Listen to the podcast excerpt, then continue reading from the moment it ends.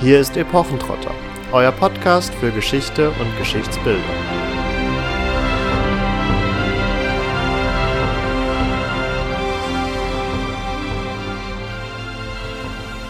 Eine eigensinnige, willensstarke, mächtige Protagonistin, eine bekannte Sage, zwei ebenso gut bekannte Darsteller erfolgreicher Serien, ein altbewährter Held als Nebenfigur, Magie, eine fanatisch missionierende Kirche. Diese Bausteine ergeben die neue Serie Cursed. Damit hallo und herzlich willkommen zu einer neuen Folge Epochentrotter.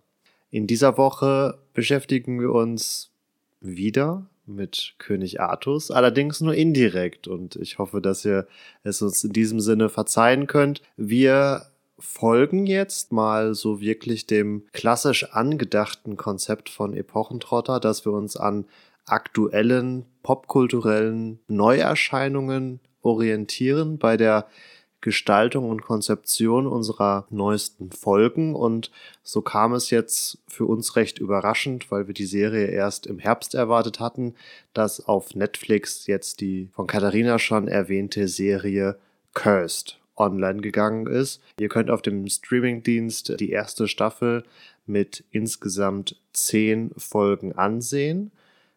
Behandelt wird nicht König Artus, sondern nur Artus, der hier als Söldner auftritt, und er ist auch nicht die Hauptfigur. Im Mittelpunkt des Geschehens steht Nimue, die Lady vom See.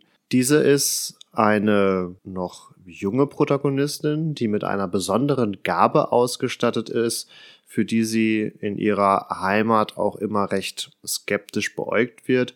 Und so begibt sie sich auf eine Reise, wo sie auch eben äh, Artus begegnet und wo sie auch mit einer Quest ausgestattet wird, nämlich dass sie Merlin, dem Zauberer, hier verkörpert durch den Schauspieler von Floki aus Vikings, eine recht passende Besetzung, wie wir finden, und diesem soll sie ein altes, mächtiges Schwert bringen.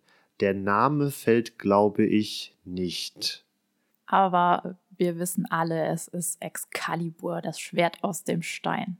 Und auf dieser Reise begegnet Nimue dann entsprechend vielen Herausforderungen. Unter anderem hat sie es zu tun mit den sogenannten Roten Paladinen, die zusammen mit dem herrschenden König Uta versuchen, das Land mit etwas raueren Mitteln zu missionieren. Wir haben über König Arthur schon gesprochen. Nimue bzw. die Dame vom See tauchte da, glaube ich, nicht auf. Daher zunächst die Frage, wer ist eigentlich Nimue und wo ist sie in der typischen keltischen Sagenfassung, wenn man das so nennen möchte, zumindest in der Fassung, die popkulturell vor allem bekannt ist, wo ist sie dazu verordnet, welche Handlungselemente bedient sie?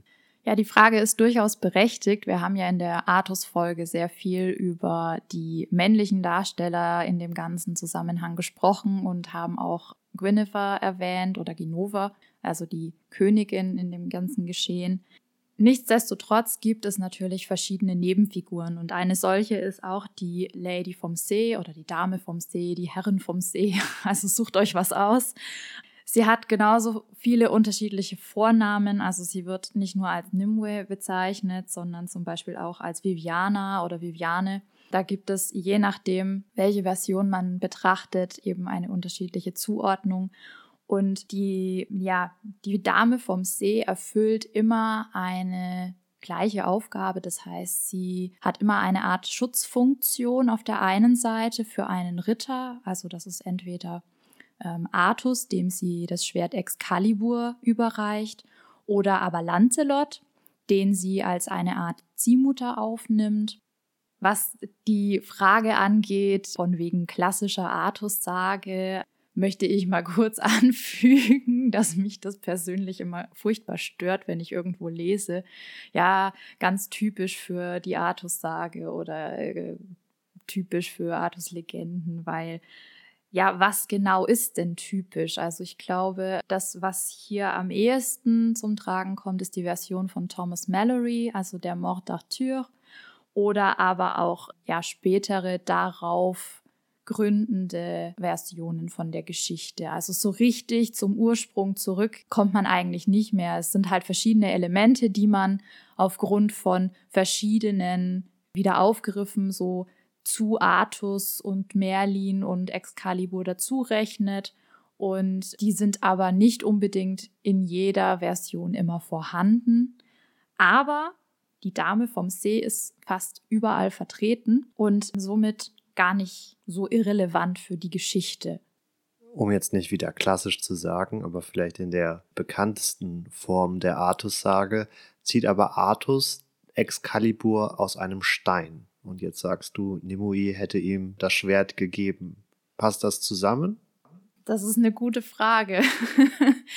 also ähm, in der Form, wie das auch bei Cursed vorkommt, ist es eine Hand der Dame aus dem See, die das Schwert Artus entgegenstreckt aus dem See und wo es eben nicht aus dem Stein gezogen wird.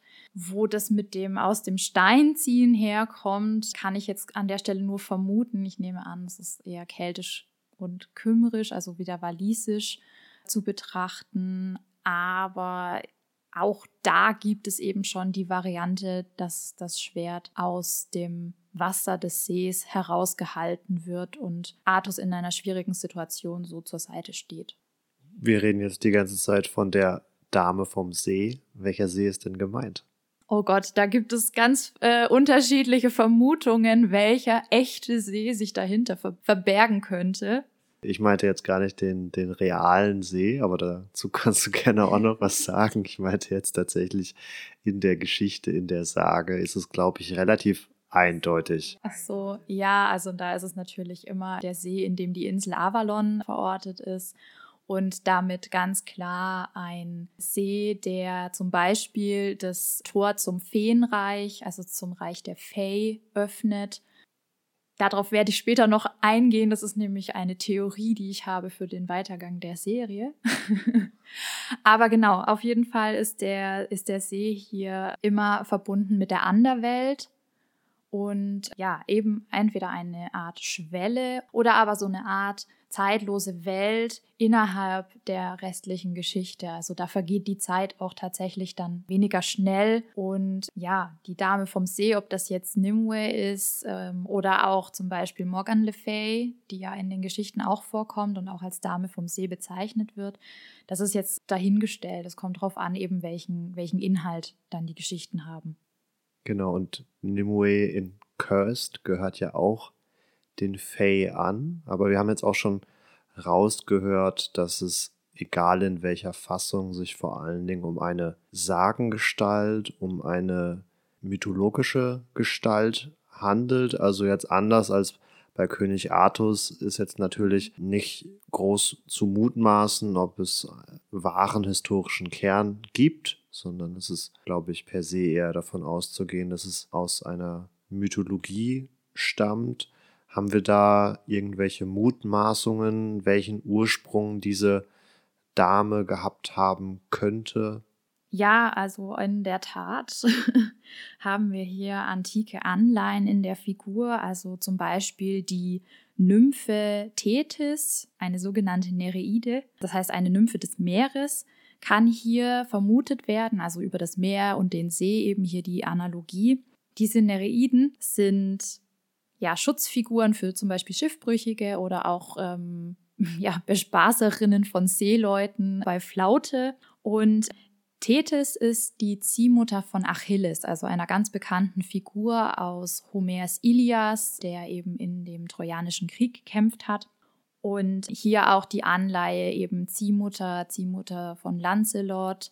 Das kommt aber in Cursed so natürlich nicht vor. Aber das liegt auch daran, und das ist jetzt ein neuer Punkt, dass wir bei Cursed eine Art Prequel haben. Also der Autor der Buchvorlage, Tom Wheeler, und der Illustrator, mit dem er zusammengearbeitet hat, Frank Miller, hier ganz bekannte Namen, der hat nämlich auch 300 oder Sin City gezeichnet der hat gesagt, also er begibt sich an den Ursprung der Figuren. Nicht ganz unproblematisch, so eine Aussage, aber ja, er ist sehr beeinflusst von der Artus-Legende, genauso wie eben Frank Miller auch. Und die haben versucht, hier jetzt eine Art Vorgeschichte zu zeichnen, in der die Figuren mehr Tiefgang erhalten, wir ihre Emotionen nachvollziehen können und wir so stärker mitfühlen, mitleiden und auch ja höheres Identifikationspotenzial haben aus heutiger Sicht, obwohl die Figuren natürlich eigentlich sehr, sehr alt sind, also schon früh in der Kultur entstanden sind. Das habe ich mir jetzt nicht ausgedacht, sondern das hat Tom Wheeler in einem Interview preisgegeben. Falls ihr euch fragt, ähm, Trojanischer Krieg, britische Inseln, wie soll denn die Connection zustande gekommen sein? Da muss man dann natürlich festhalten, dass durch die römische Provinz Britannia auch natürlich antik römisches Literaturgut auf die Inseln gekommen ist und in diesem Zuge dann vermutlich auch hier die Geschichte von Tethys und Achilles. Wir haben aber auch durchaus einige Anleihen dieser Figur Nimue als ja, Wassergeist oder Wassergöttin in irischen und walisischen Mythologien, wo Wobei, vielleicht kannst du dazu gleich noch was sagen, ich zugeben muss, dass das Welten sind, mit denen ich spontan nicht so viel anfangen konnte, weil man ist so gewohnt, sich in der römisch-griechischen in der nordischen oder vielleicht auch in der altägyptischen Mythologie zu bewegen. Das sind recht ja, populäre Themen, sag ich mal. Und man könnte jetzt vielleicht auf eine gewisse Naivität hin vermuten, dass in Irland oder auch auf den britischen Inseln generell diese nordische Mythologie vielleicht vertretener ist, als sie letztendlich ist. Denn wenn man sich mal dort entsprechend umsieht und schaut, mit welchen ja, mythologischen Gestalten und Göttern dort diese Dame vom See in Verbindung gebracht wird, wird man feststellen, dass das eben Namen und Figuren sind, mit denen man für gewöhnlich normalerweise nicht konfrontiert wird.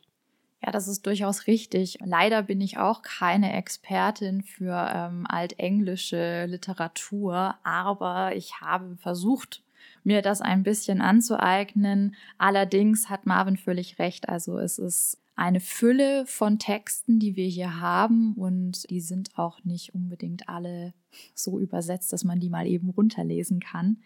Was ich ganz witzig fand, es gibt eine irische Legende von Tirnanok. Ähm, das ist das Land der Jugend, also auch hier wieder eine Anderwelt und da kommt äh, Nimue auch vor. Und warum ich das jetzt ausgerechnet erwähne, hat den einfachen Grund, dass ich in meiner Kindheit die lustige Serie Mystic Knights geguckt habe und zwar mit großer Begeisterung. Obwohl man sich über, den, äh, über die Qualität durchaus streiten kann. Aber hier wird eben auch Tirnanok als Anderwelt zeigt. Also vielleicht hat der ein oder andere von euch ja auch das damals geschaut und fühlt sich jetzt etwas erinnert. Dann habe ich mein Ziel erreicht an der Stelle falls ihr immer schon historisch begeistert wart, fandet ihr das auf jeden Fall. Oder wäre das quasi euer Power Ranger Ersatzstoff gewesen? Genau, Power Ranger, das ist mir gerade nicht eingefallen. Das war immer das, was ich mir gedacht habe. Warum guckt man Power Rangers, wenn man doch Mystic Knights gucken kann?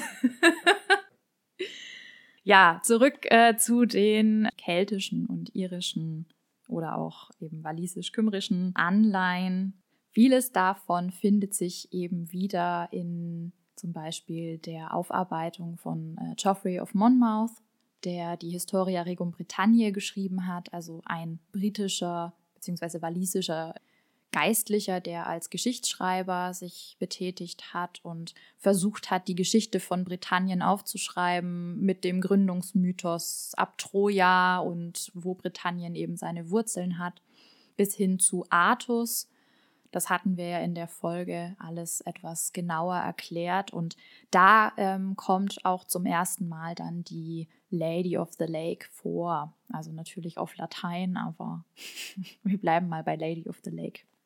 Auch im französischen Sprachgebiet gibt es im 12. Jahrhundert, also da sind wir mit Geoffrey schon angekommen, eine Version davon, die auch diese Figur kennt. Das ist der sogenannte Karrenritter. Und hier spielt Lancelot eine große Rolle und deswegen gibt es hier eben durch die Verbindung als Ziehmutter durchaus einen Aufgriff. Das Ganze macht natürlich vor dem deutschsprachigen Raum auch nicht Halt und so haben wir hier zum Beispiel den Lanzelet von einem Herrn Ulrich von Zatzighofen, erinnert mich immer an Tzatziki. ähm, ja, der auch verbunden wird mit der Gralssuche, der auch hier wieder aufgezogen wird von einer Dame vom See, der auch genannt wird Lancelot du Lac, also vom See, und der mit der keltischen Gestalt Lancelot schon nicht mehr viel zu tun hat. Das heißt, es ist hier nicht mehr der Verführer von Guinevere, der die dem König Artus ausspannt, sondern der bekommt hier wirklich eine eigene Geschichte und auch eigene Frauen, sogar drei an der Zahl. Was ich ganz interessant fand bei einer Durchschau der Pressemitteilungen oder offiziellen Beschreibungen seitens Netflix war, dass durchaus in der Presse natürlich aufgegriffen und erwähnt wurde, dass es sich hier um eine Neuadaption, Neuauflage der arthurischen Sage, wenn man sie so nennen möchte, handelt, aber eben in diesen eher internen oder Netflix eigenen Statements nicht so wirklich darauf Bezug genommen wurde im Sinne von, dass gesagt wurde, ja, Neuadaption der Sage, kann jetzt alles heißen, Excalibur wird, wie gesagt, auch in den schriftlichen Dokumenten nicht wirklich erwähnt. Arthur ist nur ein Söldner und eben diese Nimue, das, dem haben wir gerade versucht, etwas gerecht zu werden, dadurch, dass wir sie etwas vermehrt vorgestellt haben, dürfte unter diesem Namen, wenn man nicht gerade Bernard Cornwalls historische Romane zu Artus gelesen hat, nicht unbedingt bekannt sein. Haha, doch, doch. Hat mich auch etwas erstaunt, liegt aber daran, dass ich nur die Serie The Witcher gesehen habe. Aber Nimue kommt auch in den Romanen zur Serie bzw. zum Videospiel vor. Ah, da muss ich jetzt auch wieder eingreifen. Es ist eher das Videospiel zu den Kurzgeschichten als die Kurzgeschichten zum Videospiel. Die Serie basiert auf den Kurzgeschichten, ja. Gut, sei es drum.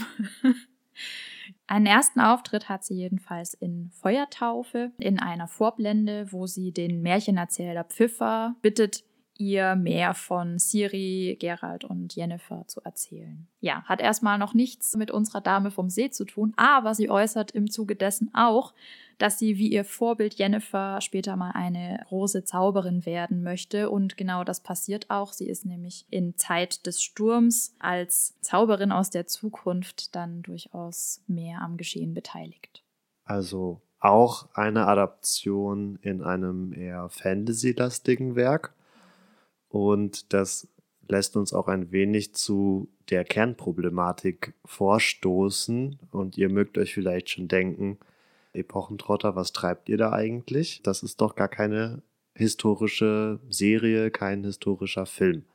Wir haben jetzt aufgezeigt, dass ja, durchaus eine historische Sage dem Ganzen zugrunde liegt, wenngleich natürlich diese als Sage selbst, selbst schon etwas fiktiv Fantastisches in sich hat und jetzt natürlich hier nicht groß argumentiert werden kann, ob das historisch korrekt ist oder nicht. Ich glaube, du hattest im Vorfeld eh schon gesagt, dass Frank Miller hier eine sehr freie Adaption des Sagenstoffes gewählt hatte. Das war nicht Frank Miller, den muss ich jetzt an der Stelle in Schutz nehmen, das war Tom Wheeler, also der für den Text verantwortlich ist. Ja, er hat nicht wirklich gesagt, auf welche Adaptation er sich jetzt genau beruft, sondern hat sich einfach als ja, Artus-Fan geoutet. Also er ist sehr beeinflusst worden von der Legende. Allerdings habe ich mir hier die Frage gestellt, ja, von welcher Version denn jetzt genau? Das heißt dann irgendwas von wegen klassischer Artus-Legende. Und da sind wir wieder bei dem Einwand von äh, vorhin. Keine Ahnung, was damit genau gemeint ist. Vermutlich ein ja, wildes Durcheinander von den Bausteinen, die auch ja, wir letztendlich automatisch damit verbinden. Also eben Artus, Uther Pendragon als eigentlich der Vater von Artus. Dann die Figur Merlin, ja, dieser mächtige Zauberer. Dann eben, ja, Nimue, die auch haben wir jetzt gehört, als Lady of the Lake durchaus da mit hineingehört, die hier allerdings eine ganz andere Rolle spielt als diese Schutzfunktion, die ich genannt habe, wobei ich hier noch gerne ergänzen möchte, dass es sich nicht darauf beschränkt in ihrer Darstellung, sondern sie ist zum Teil auch die Geliebte von Merlin, die ihn auch nicht nur verführt, sondern die ihn auch am Ende beseitigt, die ihn zum Beispiel unter Steinen vergräbt oder in einen Turm sperrt, um an sein Geheimnis der Magie zu kommen. Also hier ist durchaus auch etwas differenzierter verfahren worden als jetzt eine bestimmte Funktion, die Figur erfüllt. Dann haben wir auch den Ritter Garwein, der aufgegriffen wird. Also ja, und hier eher Garwein, der grüne Ritter, was ja in einem Kinofilm auch noch aufgearbeitet wird.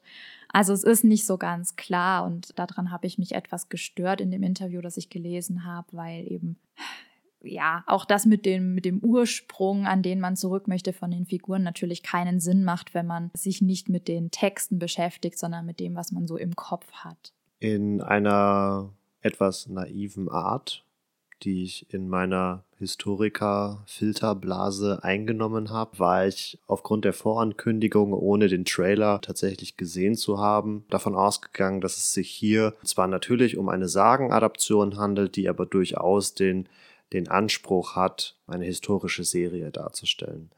Und beim Sehen der ersten Folgen ist dann relativ klar geworden, dass das hier nicht wirklich versucht wird. Und deswegen wird jetzt an dieser Stelle nicht wie beispielsweise bei Assassin's Creed eine Beurteilung erfolgen, wie historisch korrekt das Ganze ist, weil das hier wohl einfach nicht funktionieren kann aufgrund der genannten Kriterien. Ja, und auch eben das Buch nicht unabhängig von Frank Miller entstanden ist, sondern im direkten Zusammenspiel und Austausch mit ihm und auch genauso die Serie. Ähm, das heißt, als Macher von 300 wissen wir schon, dass er gerne mit ja, historischen Stoffen oder gut bekannten antiken Stoffen, mittelalterlichen Stoffen, wie auch immer, spielt, aber eben dem Ganzen so einen Comic-Anstrich verpasst. Richtig. Nichtsdestotrotz fand ich Cursed als Serie, und darauf wollen wir jetzt noch ein wenig eingehen, spannend, um sich mal die Frage zu stellen, wo hört eigentlich Geschichte auf und wo beginnt Fantasy? Im Vorfeld oder bei den zurückliegenden Folgen haben wir das ein oder andere Mal den Kommentar zugespielt bekommen. Was beschäftigt ihr euch überhaupt damit? Was soll das? Das ist doch eh Fantasie. Lasst das Fantasy sein und das nimmt doch eh keiner für ernst. Hm. Ganz so einfach ist es nämlich tatsächlich nicht. Und bei meinen Vorrecherchen bin ich allein bei der Wortkombination Fantasy und Mittelalter auf 9,3 Millionen Google-Treffer gestoßen. Und das alleine sagt noch nicht viel, aber auch bei einem Durchschauen der Ergebnisse ist aufgefallen, dass oft von Internetseiten dann entsprechende Listen gemacht werden, wie die besten Fantasy- und Mittelalter-Serien. Also, dass hier wirklich immer in ein enges Zusammenspiel gebracht wird. Und ja, einige Historiker, aber auch Anglisten oder Germanisten, die freilich vor allen Dingen in Bezug auf die sehr erfolgreiche Serie Game of Thrones interviewt worden sind, wiesen darauf hin, dass diese Serien, Computerspiele und Filme durchaus von den Zuschauern als ja, ein Abbild des Mittelalters verstanden werden. Und aufgrund dessen muss man nicht unbedingt immer alles mies reden und sagen, dass es nicht historisch ähm, korrekt ist, aber doch zumindest so ein wenig darauf hinweisen, wo es denn herkommt, wie wir es jetzt am Beispiel von Nimue gemacht haben. Immer unter dem Aspekt natürlich, dass es hier eine, eine Fantasy-Serie ist. Das Ganze ist natürlich trotzdem in einem nicht gegenwärtigen Setting angesiedelt. Also wir haben hier schon eine, zumindest für Fernsehverhältnisse, typisch mittelalterliche Umgebung, sodass ich dir mal die Frage weiterspiele, wo für dich denn die Geschichte aufhört und vielleicht die Fantasy beginnt. okay, das ist jetzt echt fies, weil äh, natürlich klar ist, dass in der historischen, realen Welt des Mittelalters so keine Magie existiert hat, aber in den literarischen Aufarbeitungen und auch in den in der Zeit entstandenen Werken das völlig selbstverständlich verwendet wird. Da gibt es auch verschiedene Theorien dazu, ob das jetzt irgendwie eine Bewältigungsstrategie des Alltags und der Probleme ist, wie das letztendlich auch äh, mit dem ganzen Göttlichen ja der Fall ist, also dass es eher so in der Schiene zu betrachten ist. Oder aber auch, ja, also wie gesagt, da gibt es unterschiedliche Möglichkeiten der Interpretation. So, bei der Serie, wenn ich auf die nochmal eingehen darf, war für mich der Bruch in dem Moment da, wo sich bei Nimue auf der Haut diese ähm, grünen Linien abgezeichnet haben, weil das wirklich so deutlich gemacht hat, dass es eher Anleihen vom Comic hat. Und aufgrund der Sehgewohnheiten vermutlich da dann ein Schalter umgelegt wird und man nicht mehr versucht ist, das jetzt als Wiedergabe eines möglichen Tags im Mittelalter zu interpretieren, sondern eben hier aufgrund von auch noch anderen unterschwelligen Signalen, also die Art der Darstellung zum Beispiel überhaupt, ist sehr wenig realistisch, wenn ich das jetzt mal so komisch formulieren darf.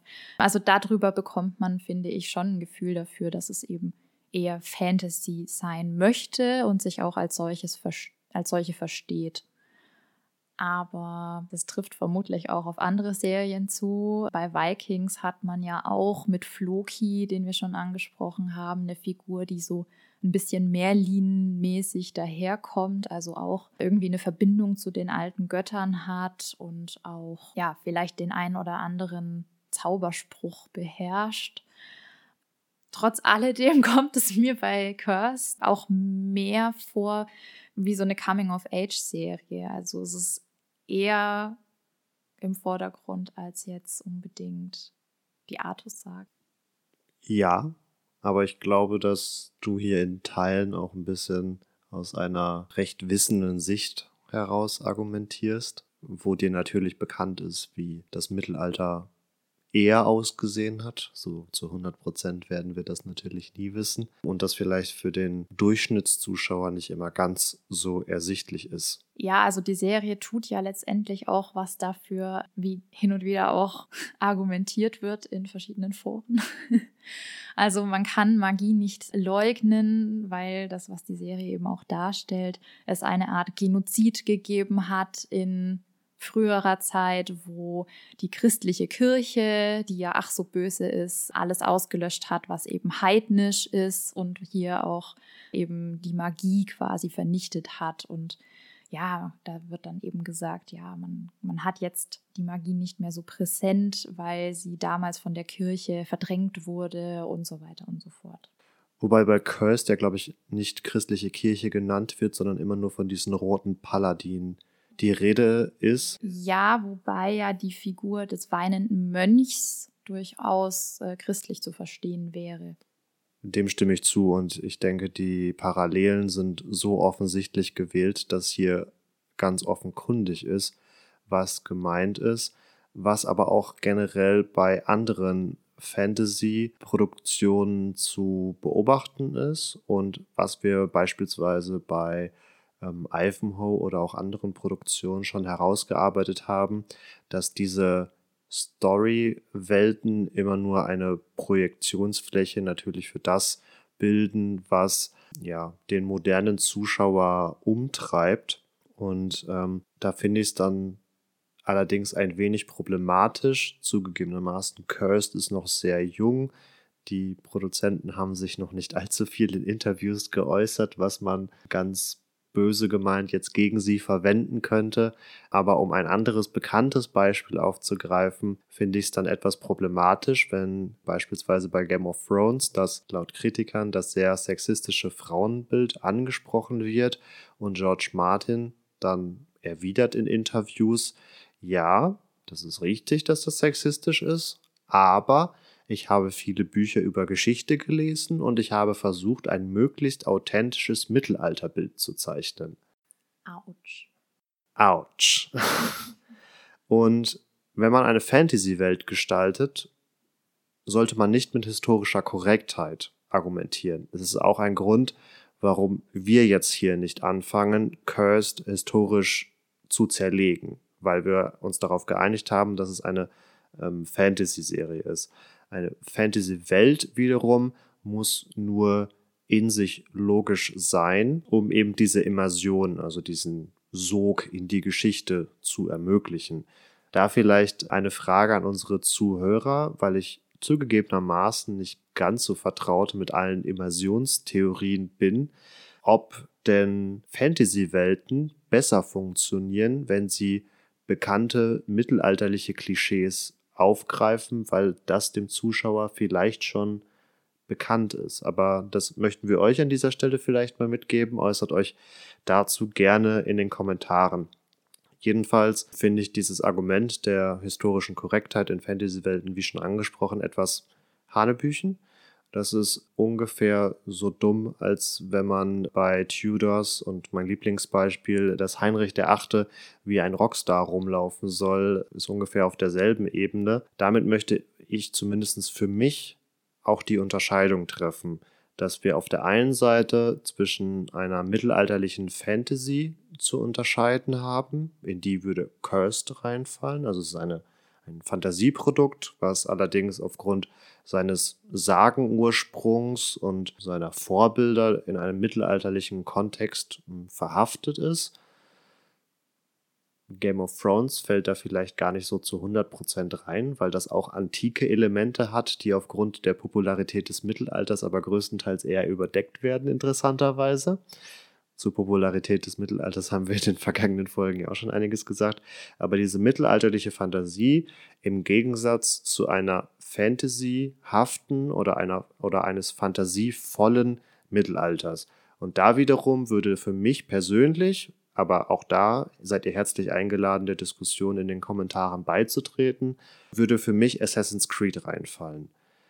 Assassin's Creed hat natürlich auch offensichtliche Science-Fiction, Anleihen, Fantasy-Anleihen mit dieser ganzen Animus-Geschichte, dass man über neue, überlegene Technologie die Erinnerungen seines Ahnen nacherleben kann. Dazu so ein bisschen diese Alien-Sache, dass es eine vorangegangene Kultur und so weiter gab.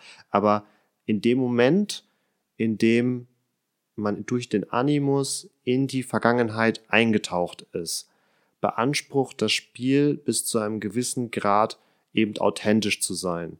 Und das ist es eben nicht, wie wir in unserer entsprechenden Valhalla-Folge auch aufgezeigt haben, dass da durchaus sehr fantasievolle Elemente zum Tragen kommen. Und das ist auch der Punkt, wo man ja ein bisschen einschreiten muss oder zumindest darauf aufmerksam machen muss. Wie schon erwähnt, beides fungiert so ein bisschen als Projektionsfläche für moderne Diskurse. Und da, um auf Cursed zurückzukommen, fand ich es sehr interessant, dass die Serie ein diverses Bild des Mittelalters zeichnet. Ja, und an der Stelle vielleicht auch noch der Hinweis, nicht nur mittelalterlich, man könnte auch sagen, einfach frühzivilisatorisch. Also es bleibt so ein bisschen unverortbar. Also wir sind auf jeden Fall weit vor der Industrialisierung. Wir haben auch nicht so eine Art Steampunk hier an der Stelle, also irgendwie moderne Maschinen, aber ein ansonsten recht archaisches Setting, sondern wir sind wirklich eher so im archaischen Bereich. Und das passt natürlich wunderbar mit der Magie zusammen, die aber dann durch ja, die Bedrohung seitens der Roten Paladine natürlich schon so ein Stück weit in einen zeitlichen Rahmen gesetzt wird. Wenn ihr die Serie noch nicht geschaut habt, werdet ihr euch vielleicht fragen, warum spricht er von einem diversen Mittelalter? Um es kurz zu machen, Artus wird von einem farbigen Schauspieler dargestellt und was jetzt natürlich aufgrund der ja, Sagenvorlage vermutlich nicht so gegeben war und da finde ich es dann ganz interessant, dass man sich relativ bewusst, glaube ich, für diesen Schritt entschieden hat, weil beispielsweise bei Kingdom Come Deliverance, dem doch sehr bekannten Videospiel, was auch eine gewisse historische Korrektheit für sich beansprucht hat, die Spieler sehr auf die Barrikaden gegangen sind, weil hier quasi nur weiße Charaktere in dem Spiel auftauchen und dann eben gesagt wurde, dass hier ein, ein Whitewashing stattgefunden hat und dass das Mittelalter durchaus farbiger war und auch gar nicht so eurozentrisch, also dass man da auch durchaus interkontinentale Handelsrouten hat, was jetzt nicht heißt, dass jede Person Afrika gesehen haben muss, aber dass es durchaus einen gewissen äh, Austausch gab. Und jetzt unabhängig davon, wie es jetzt wirklich war, weil das ist in diesem Kontext gar nicht so relevant, ähm, hat auch beispielsweise der Altgermanist Benedikt Klein in einem Weltinterview dazu gesagt, dass es nach seiner Meinung auch nicht wirklich bei diesen Diskursen ums Mittelalter geht, sondern dass unter diesem Vorwand historisch korrekter Darstellungsweisen aktuelle Diskurse ähm, ausgetragen werden. Und hier sehe ich dann auch tatsächlich eine Aufgabe für Historiker, eben anhand dieser sowohl historischen Adaptionen als auch anhand der Fantasy-Adaptionen, die immer so ein bisschen was Historisches mitschwingen haben, in diesem Mittelalterbild, was so ein bisschen vermittelt wird, diese Projektionsflächen quasi zu dekodieren, weil man daraus auch viele Rückschlüsse darüber treffen kann, welche Diskurse und Diskussionen der aktuellen Gesellschaft besonders gefragt sind und wie die eben in den Medien verarbeitet werden. Und hier hat der Historiker, denke ich, den Vorteil, weil er das Ganze auch dann wieder in einen gewissen historischen Kontext setzen kann, weil er eben auf die Unterschiede zwischen der gegenwärtigen Darstellung und der vermeintlich historischen Realität eben aufmerksam machen kann. Und hier vielleicht auch ein wenig, um die Frage zu beantworten, ja, wofür ist Geschichte überhaupt da? Ich denke, dass darüber die Historiker auch einen gewissen Mehrwert für die Gegenwart für sich in Anspruch nehmen können. Auf diese Projektionsflächen werden wir ziemlich sicher in einer anderen Folge zu sprechen kommen. Für den Moment ist damit erstmal genug von uns für diese Woche und wir wünschen euch weiterhin alles Gute, bleibt gesund, eine gute Restwoche und wir hoffen, ihr schaltet auch in der nächsten Woche wieder ein. Bis dahin könnt ihr uns natürlich auf unseren Social-Media-Kanälen folgen. Wenn ihr nicht genug bekommt, auch jede Menge Folgen nachhören, die sich mittlerweile angesammelt haben. Ihr findet uns auf Instagram, Facebook und auch auf YouTube. Und seit neuestem auch auf Twitter, denn wir sind seit neuestem Teil von wissenschaftspodcasts.de einer Plattform, die sich eben der Wissenschaftskommunikation verschrieben hat und die ist vor allen Dingen auf äh, Twitter unterwegs. Deswegen haben wir jetzt da unseren schon bestehenden Account mal wieder aus der Mottenkiste rausgeholt und werden den in Zukunft auch vermehrt bespielen, um Teil dieses Netzwerks sein zu können. Wie schon in der Folge angeklungen, schreibt uns gerne in die Kommentare, wo für euch die Geschichte endet und die Fantasy beginnt. Ich schließe mich Katharina an. Habt noch eine schöne Woche. Ciao, ciao. Ciao.